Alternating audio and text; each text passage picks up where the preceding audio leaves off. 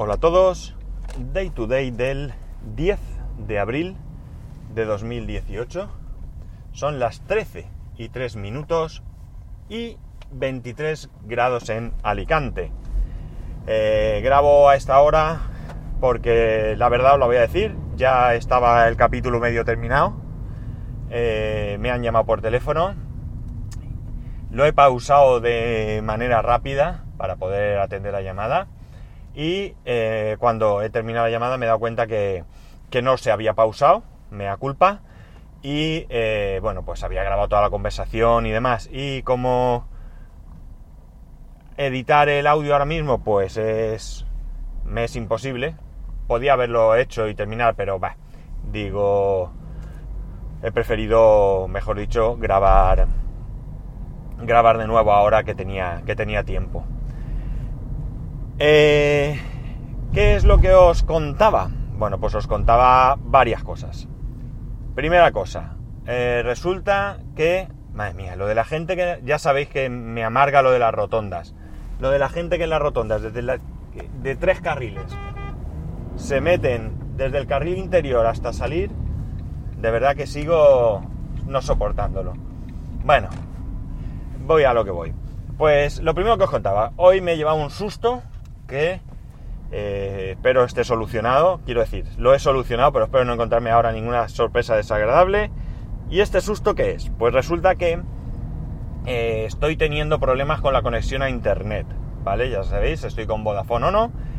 Y por lo que yo he estado mirando y por lo que yo he podido desde casa, más o menos, eh, ver, me da la impresión de que es un problema de sus servidores de DNS, los servidores de DNS que O no me asigna. Porque de hecho no puedo ni siquiera hacer, mejor dicho, yo hago un ping a esas direcciones IP y no me responden.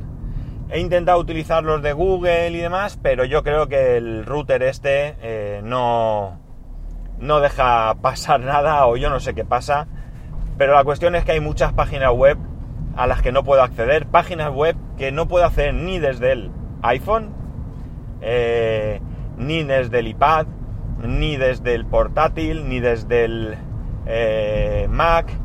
Eh, y sí puedo acceder a ellas si me conecto por 3G. ¿De acuerdo? Quiero decir que no es que esas páginas. Sería mucha casualidad que tantas páginas a las que intento acceder, que accedo habitualmente, estuvieran caídas. Pero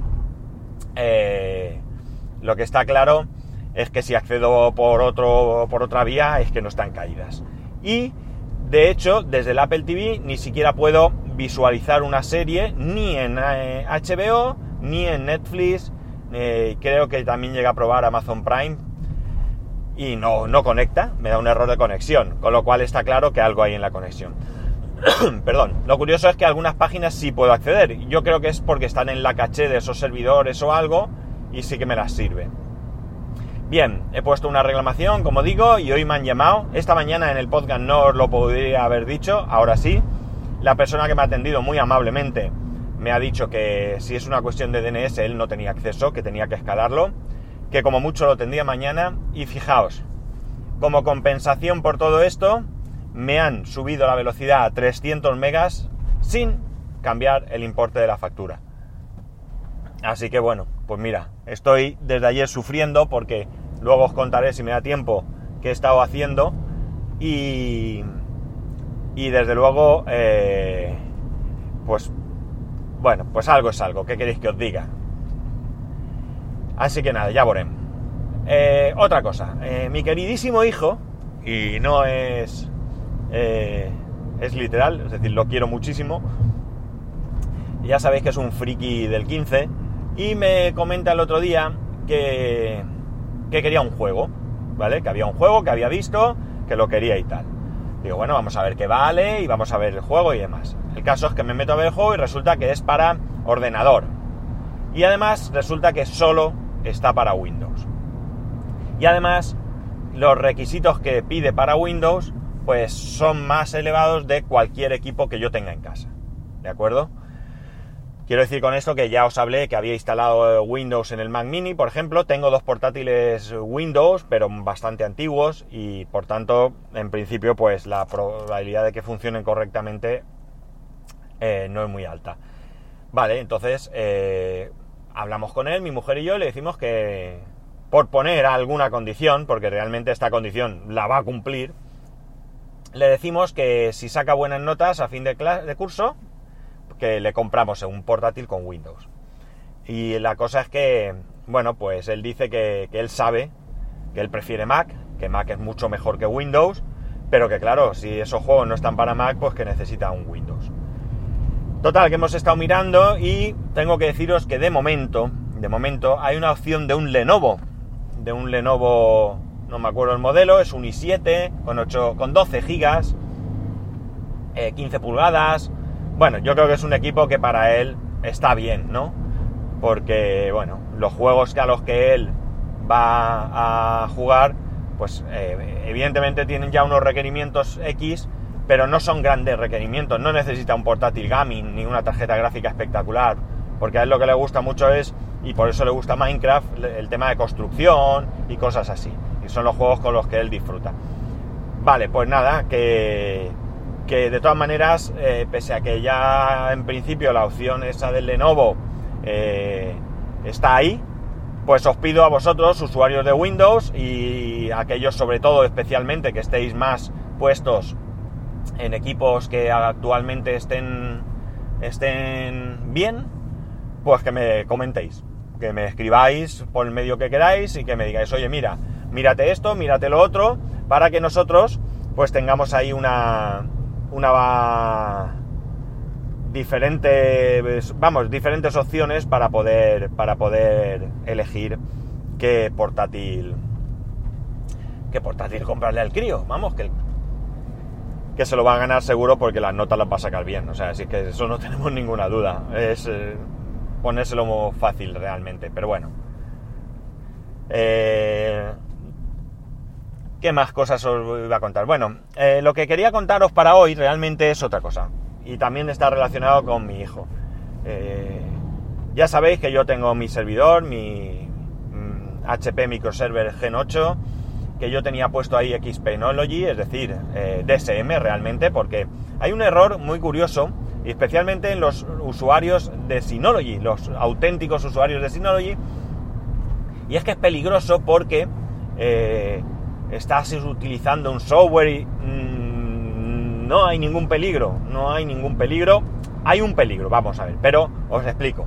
Cuando tú utilizas Xpenology, realmente el software de Synology, eh, DSM, Disk Station Manager, no lo estás manipulando. De hecho, el software que tú instalas no es más que el que te descargas de los servidores de Synology. El mismo que un usuario que ha comprado un NAS Synology se va a instalar. El mismo, ¿vale? lo que se hace es que se le pone un arranque en una tarjeta SD, en un pendrive, que hace que engañar a ese software para que se crea que se va a ejecutar sobre un eh, Synology, ¿vale? Un equipo eh, fabricado por Synology. ¿Qué peligro hay? Que sí lo hay. El peligro son las actualizaciones, ¿vale? Las actualizaciones sí, porque claro, el hardware que tú utilices puede no estar soportado por Synology.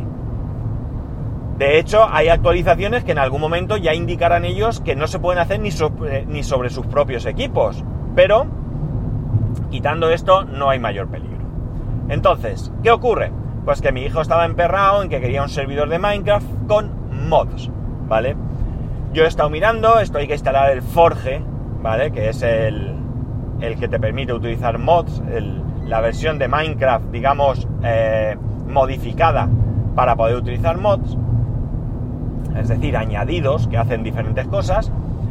Y bueno, pues la verdad es que con Synology, que es un grandísimo sistema operativo, pero eh, tan simple, simple en su uso, que hace que para otras cosas pues no se pueda realmente utilizar de manera sencilla, ¿vale? Y aquí ya si nos metemos a manipular, si corremos riesgos, Insisto, grandísimo sistema operativo. De hecho, yo pienso que Synology por lo que vale es por su sistema operativo y no por sus equipos.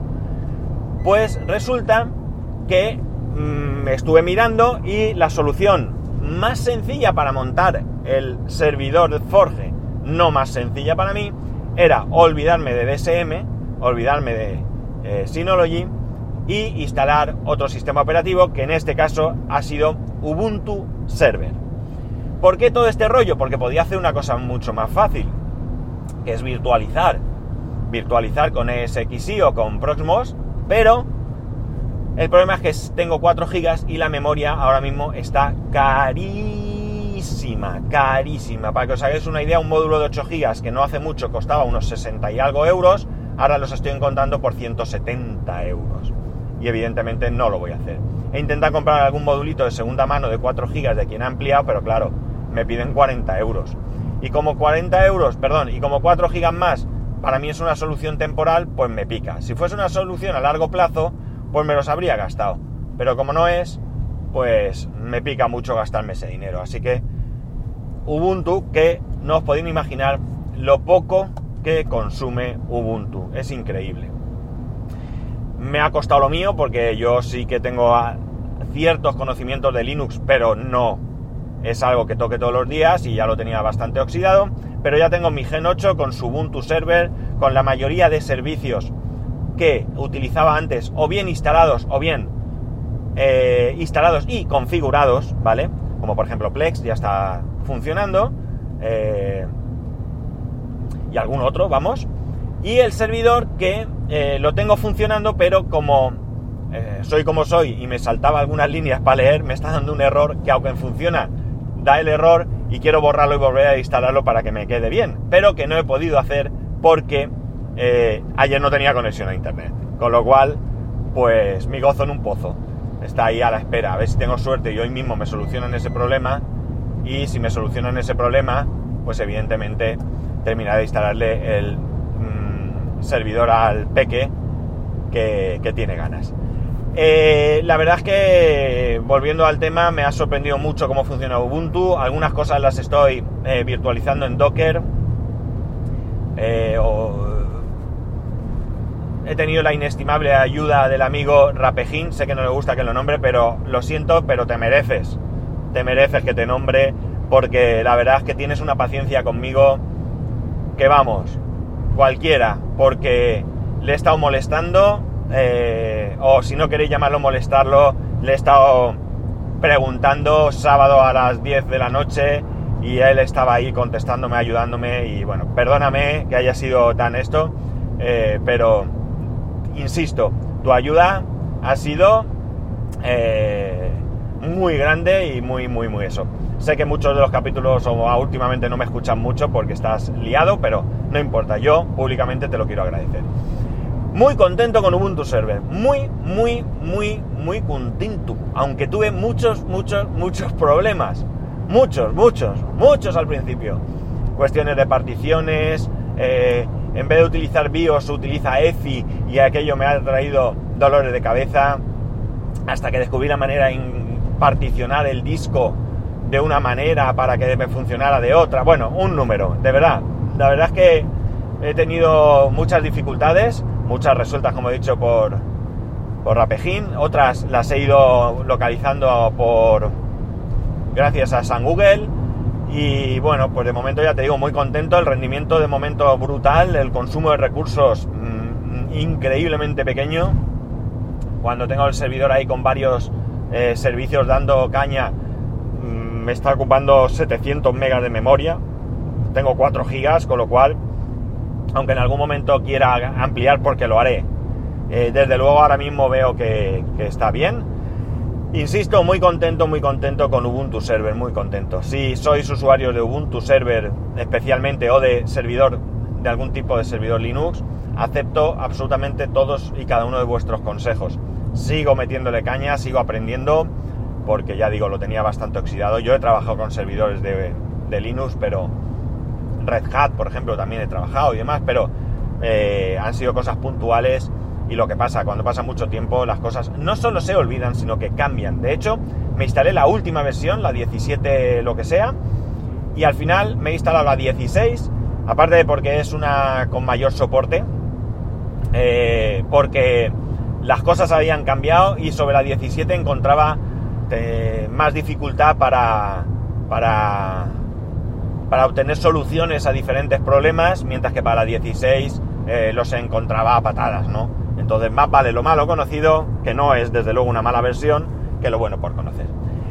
Y bueno, aquí lo dejo, creo que no se me olvida nada más. Eh, seguro que si quisiera enrollarme con cualquiera de los temas que os he contado hoy, eh, lo podría hacer, porque he resumido mucho, sobre todo lo del servidor ha sido muy largo, muy largo, con muchas dificultades. Eh, tener presente que otro de los motivos que me han llevado a, que fuera más costoso ha sido el hecho de que de que quería, eh, ¿cómo se dice? Eh, no perder los datos que ya tenía en DSM y bueno, pues eso también me ha llevado un tiempo, pero también lo he conseguido, también he conseguido. Y bueno, pues ahí estamos, como digo, eh, trabajando y poniendo las cositas a punto. Y nada más, y ahora sí que lo dejo, ya sabéis que como siempre en arroba spascual, en spascual arroba spascual.es, un saludo y nos escuchamos mañana.